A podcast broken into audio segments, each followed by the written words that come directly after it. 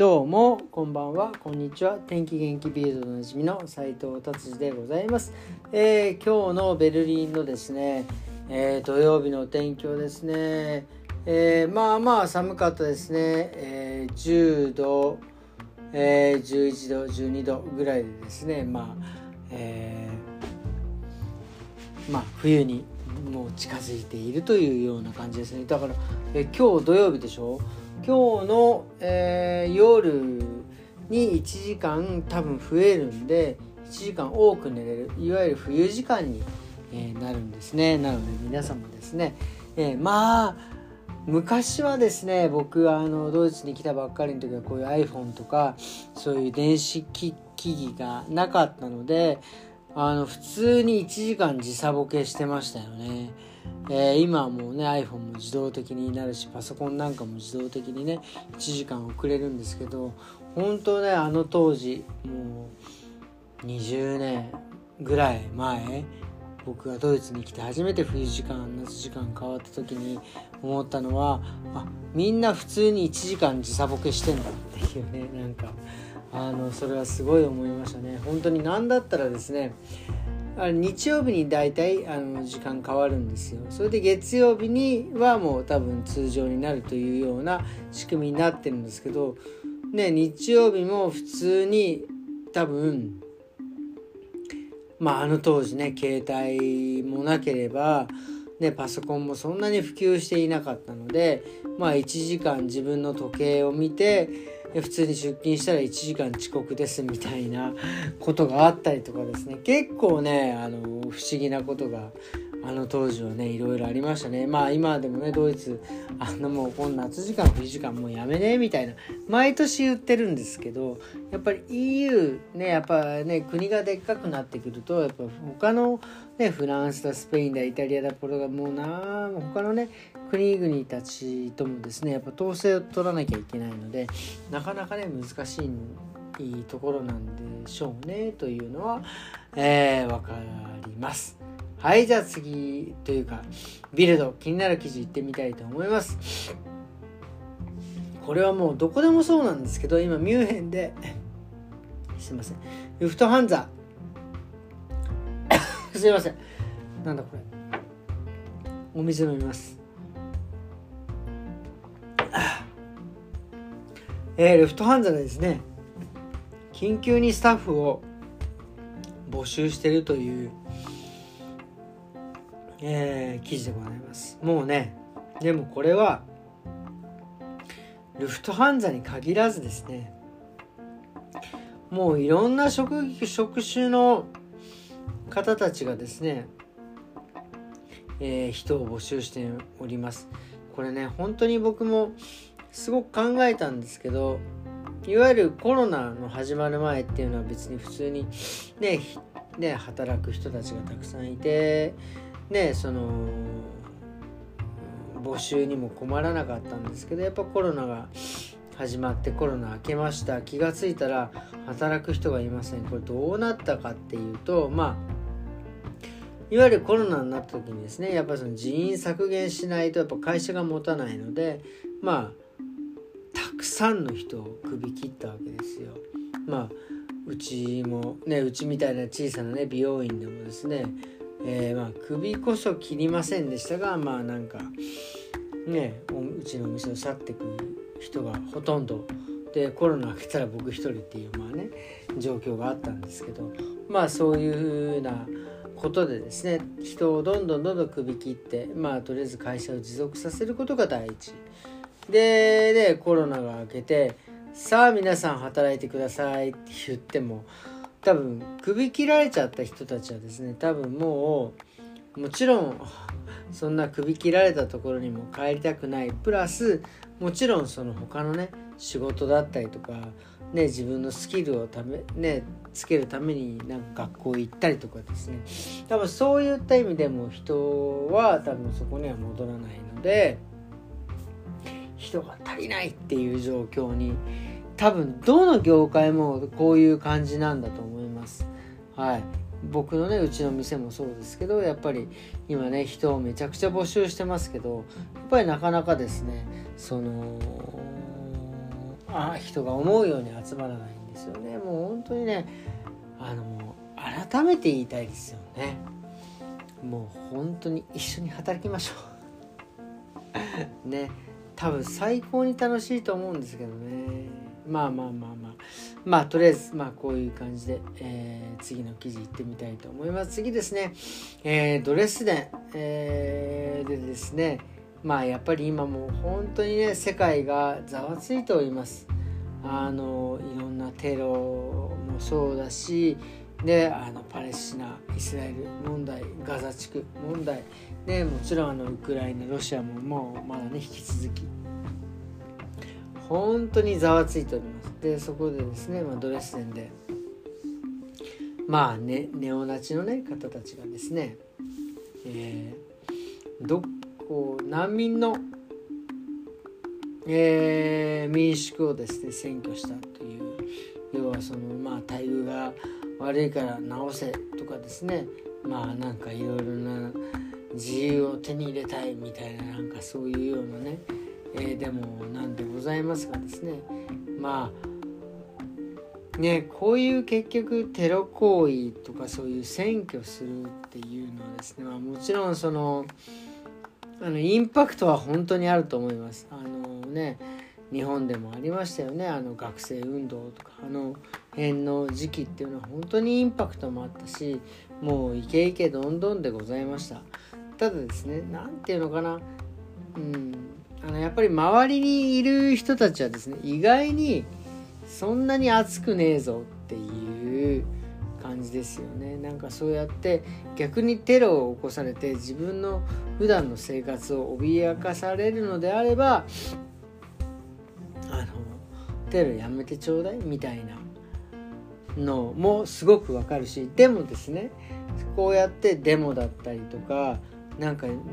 ね民衆の大きな力がなければですねなんか変わるものも変わらないというのも非常に、え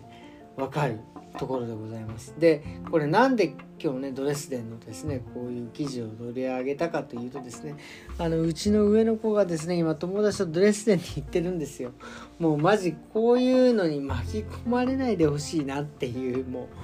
うもうそのだけにねちょっと記事を取り上げました。だ本当に何だろうなあの自分の身内に関わると本当ふざけんなバカってこう言いたくなってしまいますよね。これ多分インターネットだからね。いいんですよね。あのあのラジオとかだとねこういう暴言はいけませんがですね。インターネットなんでまあ多少ね許されるんじゃないかと。まあでもだからとにかくですねこういうのはちゃんとちゃんとあのあの伝えるべきところに伝えるべき人が伝えないといけないというのは本当に思います。のでね。これ本当にあの今ね選挙なさったのはいいですけど一般の市民の人たちをですね巻き込まないでいただきたいなとうちの、ね、娘もいますんでね、えあのあの何度も言いますけどこれ別にうちの娘も別になんかあの選挙されたりとかなんか拉致されているわけでは全くないですけどただねドレスデンでそういうね、えー、ことが起きてるんであの巻き込まれて、えー、欲しくはないなという、えー、親の、え声でございます。はい次ですね。次ですね。もうあの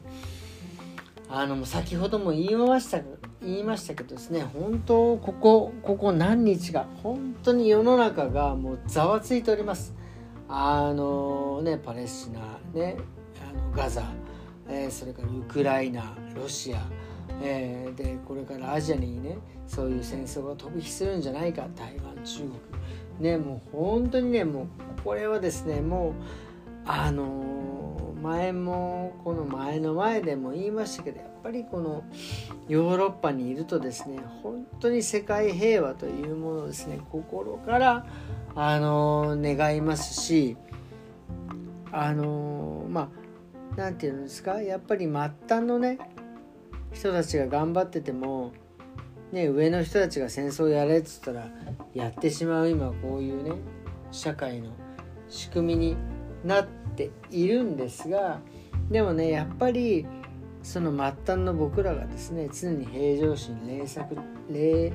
えー、冷作沈着アラン・プロストみたいな感じですね。アラン・プロストいられないだろう。まあねそういうふうにですね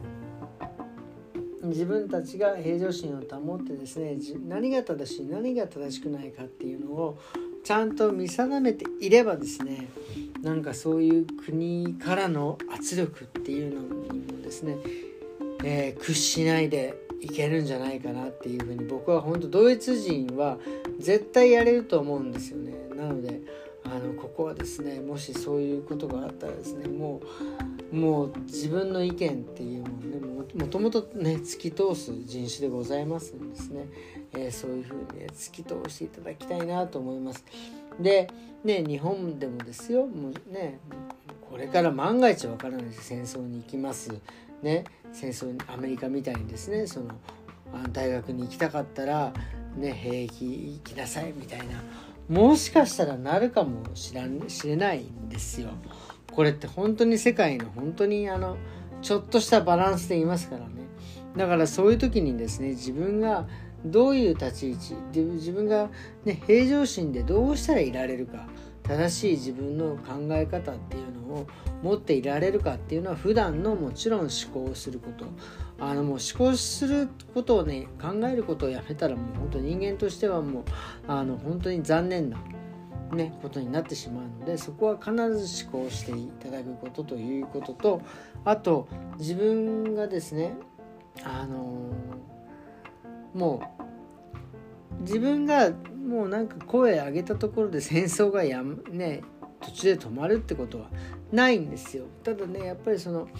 自分がもう一点集中でですね世界平和だったりとかですねそういうぶれないシーンを持っていれば必ず周りの人がですねが変わってきます。でその周りの人がまた変わっていく。あのいわゆる6時の共犯って昔ね、えー、ありましたけど自分のね好きな人この人に会ってみたい。例えば、えー、なんだろうな、うん、なんかそう有名なですねアーティストさんに会ってみたいって自分が思ったらですよ。6人通せばその人に会えるっていう6時の共犯っていうのがあるんですよ。なのであのなんだろうな。自分のですねえー、これなんでこの話になったんだっけ？えすいません。まあそうね平常心でいられるっていうところからですねあの6時の共犯になってだから自分がですねその平和を望む、ね、こういうふうにしていきたいこうなりたいっていうものを持っていればですよ。そのいろんな人を6時の共犯と同じようにですねいろんな人を介して自分が今ここで、ね、家族小さい単位ですよ家族をが幸せなんとかってなってれば自分がこの社会でしね、家族で幸せになれば隣に住んでる人が幸せになる。でその隣に住んでる人が幸せになる。どんどんどんどん幸せの輪っていうの多分広がっていくんですよ。そうした時に多分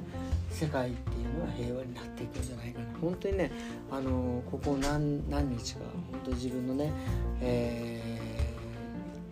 ー、考えっていうのはですねあの本当にヨーロッパにいて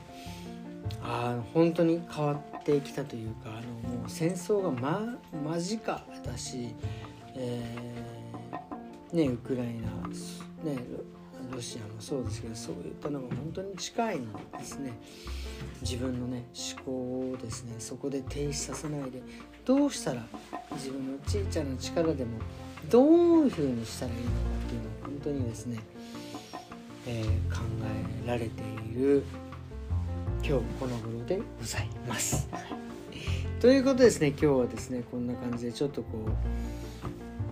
こんな感じで終わってしまいますが皆さんもですね自分自分考えてください。自分に